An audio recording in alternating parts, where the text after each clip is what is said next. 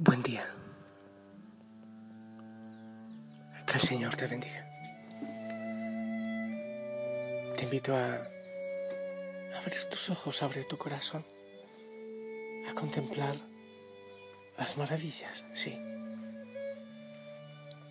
Eh, no, no permitas que te ocurra aquello que ocurrió a María Magdalena o a los discípulos de Maús que, que el llanto, que la desesperanza les cubrió los ojos y no podían ver al Señor resucitado. Que se hace presente de tantas maneras. Eh, no te olvides que la familia Osana está contigo, está orando por ti, por todas tus realidades. Estamos unidos, una familia, familia espiritual hermoso en tantos rincones del mundo, orando, orando los unos por los otros. Yo te envío mi bendición, mi cariño, mi abrazo, mi oración aquí ante Jesús en la Eucaristía. Oh Señor, oh Señor, danos esperanza, danos luz con tu palabra, danos consuelo, Señor. Míranos con amor y con misericordia. Bien, mi gente, con la ayuda del Espíritu Santo, yo quiero proclamar la palabra para ver qué es lo que el Señor nos dice. De los Hechos de los Apóstoles, capítulo 6, del 8 al 15. En aquellos días, Esteban, lleno de gracia y poder, realizaba grandes prodigios y signos en medio del pueblo unos cuantos de la sinagoga llamada de los divertos, oriundos de Sirene, Alejandría, Cilicia y Asia, se pusieron a discutir con Esteban, pero no lograban hacer frente a la sabiduría y al espíritu con que hablaba. Indujeron a unos que asegurasen, le hemos oído, palabras blasfemas contra Moisés y contra Dios. Alborotaron al pueblo y a los ancianos, a los escribas, agarraron a Esteban por sorpresa y lo condujeron al Sanedrín, presentando testigos falsos que decían, este individuo no para de hablar contra el templo y la ley. Le hemos oído decir que ese Jesús de Nazaret destruirá el templo y cambiará las tradiciones que recibimos de Moisés. Todos los miembros del Sanedrín miraron a Esteban y su rostro les pareció el de un ángel. Palabra de Dios.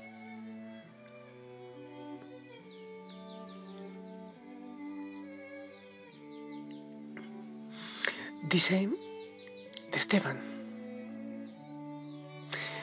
realizaba grandes prodigios, realizaba signos en medio del pueblo, prodigios, signos. Y no lograban hacer frente a su sabiduría y al espíritu con que, con que hablaba. Y al final dice que les parecía un ángel. Eh, cosas grandes estaban viendo en Esteban. Era el mismo Señor. Una vez más dijo lo de Pablo. No soy yo, es Cristo quien vive en mí. No era Esteban, era el Señor actuando en, en Esteban. Eh, no te olvides que es que el Señor lo dijo. Que liberaríamos, que sanaríamos, que todo lo demás, cosas más grandes verán, dijo el Señor. Y en Esteban se estaba realizando. Cuando uno permite que el Señor obre y actúe en uno, eh, obras grandes realiza. Pero bueno, si estaba haciendo tantas cosas grandes, Esteban, entonces, ¿por qué lo apedrearon? ¿Por qué lo acusaron? ¿Por qué lo llevaron al Sanedrín? Si no tenían cómo rebatir eh, tanta sabiduría y todo lo que estaba haciendo, sus signos y milagros, entonces, ¿por qué querían atacarle? Bueno, lo que hicieron con el Señor lo hacen con sus discípulos. El Señor hacía grandes milagros, grandes prodigios, su gran sabiduría, pero, pero nada, nada lograba entrar en el corazón y en la mente de aquellas personas. La palabra dice por qué. Ellos dicen que anda hablando de la ley y contra el templo. Ah, ya. Ellos no habían podido mover su corazón de la ley y el templo. Se habían aferrado a eso y ahí estaba su tesoro, y ahí estaba su corazón, y ahí estaba su riqueza. No habían logrado dar un paso al amor, a la misericordia. Bueno, pero es que eso parece que es muy lejano. No es así. Tantas veces nos quedamos nosotros coqueteando nada más.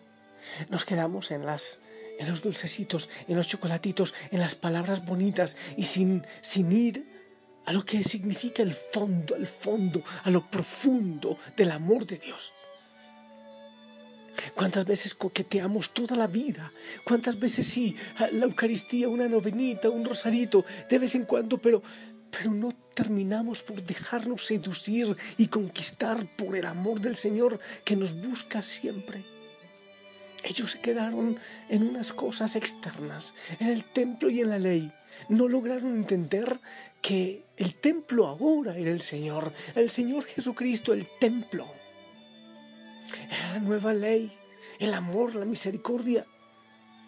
Se quedaron sembrados en lo que habían vivido siglos antes. Y el corazón se cerró. Cerraron el corazón para la novedad del Señor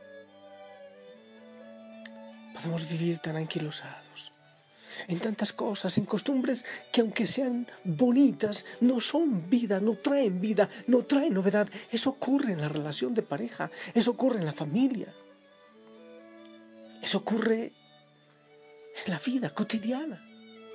Un día que llega, un día que se va, un día que llega, un día que se va, un día que llega y otro que se va, y así se va llegando a la muerte. Y se nos olvida vivir el que es el definitivo, el que es todo, el que es nuestra plenitud. Es como en un enamoramiento. Solo chocolatitos, solo chocolatitos, solo chocolatitos. Un día y otro día y palabras bonitas, pero se nos olvida que hay algo más, que hay algo grande. Aquellos como que no habían eh, leído las promesas que hablaban del Señor. Pero por eso pasaba también con los discípulos, aquellos de Maús. El Señor tuvo que explicarles. Hay algo más, hay mucho más. De lo que hemos vivido, hay mucho más.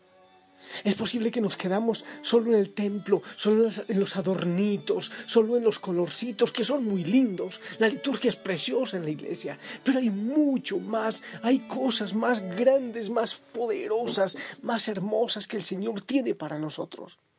Eso ocurre también con nosotros, sí. A mí me ha pasado tantas veces con críticas y tantas cosas.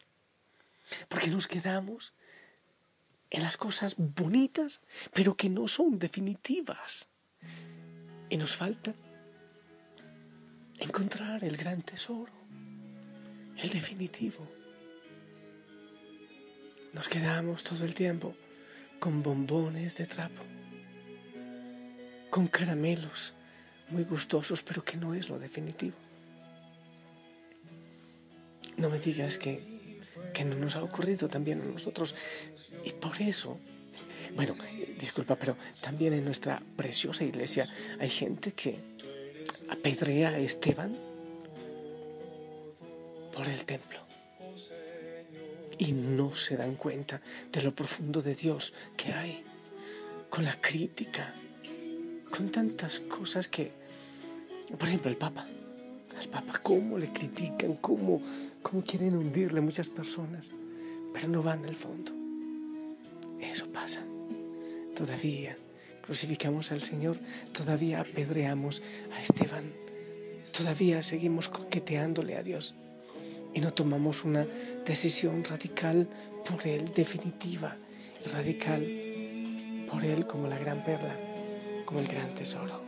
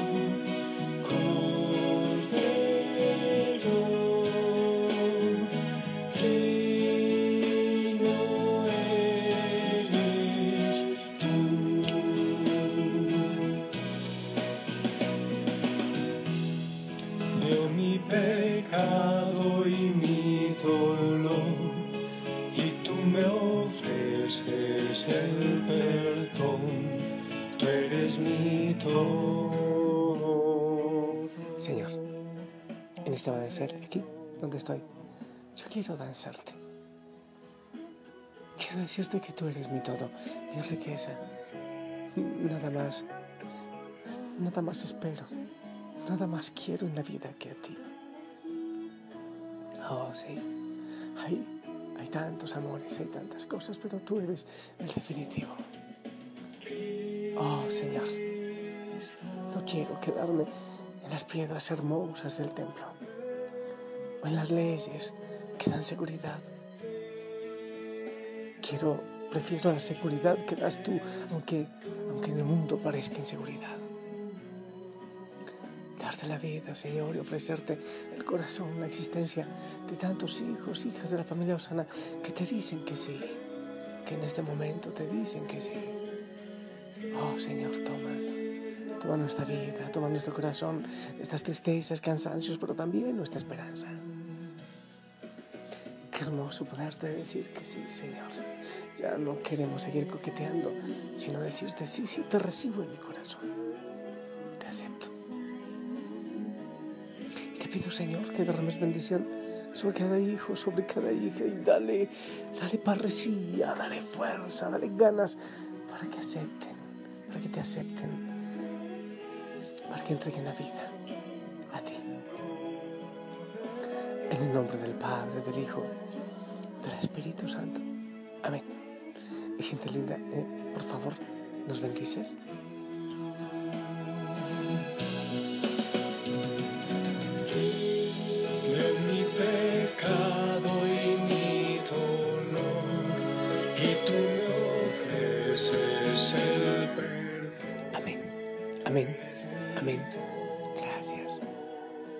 Yo te envío un fuerte abrazo para ti, para los tuyos. Recibe mi oración. Quisiera consolarte, quisiera compartir la esperanza, quisiera ver tu sonrisa, pero el Señor lo hace. Seguimos unidos en oración sin desmayarla, ¿ok? Te amo en el amor del Señor, oramos contigo y que la Madre María, aquella que supo decir sí, hágase, ella también te ayude a decir sí. Si el Señor lo permite, nos escuchamos en la noche. Abrazos en casa. Chao.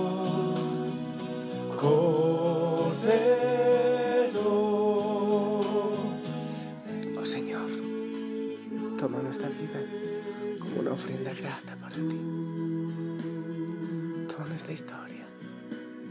Sé tú nuestro tesoro. Enamóranos. Nada más, nada más que a ti deseamos en esta vida que nos lleves a la eternidad.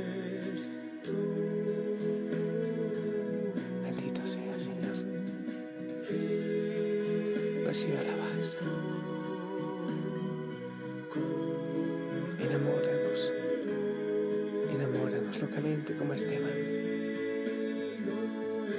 Bendito sea, Señor. En este momento, derrama paz y bendición. Abrázanos, Señor. Necesitamos tu abrazo. Solo tú nos das seguridad.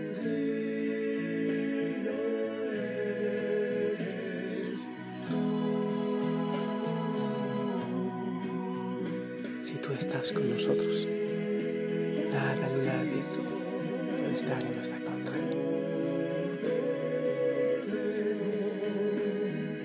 Cúbrenos con tu sangre.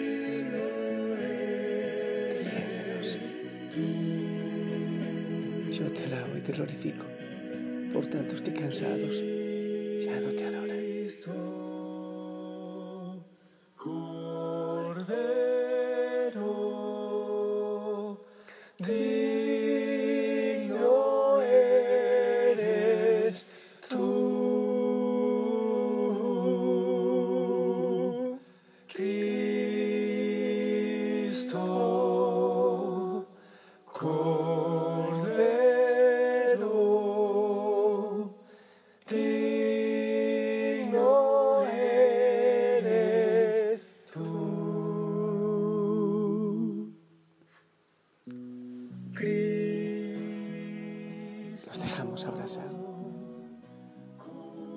acariciar por ti, Señor. Tú estás con nosotros. Tú nos cuidas.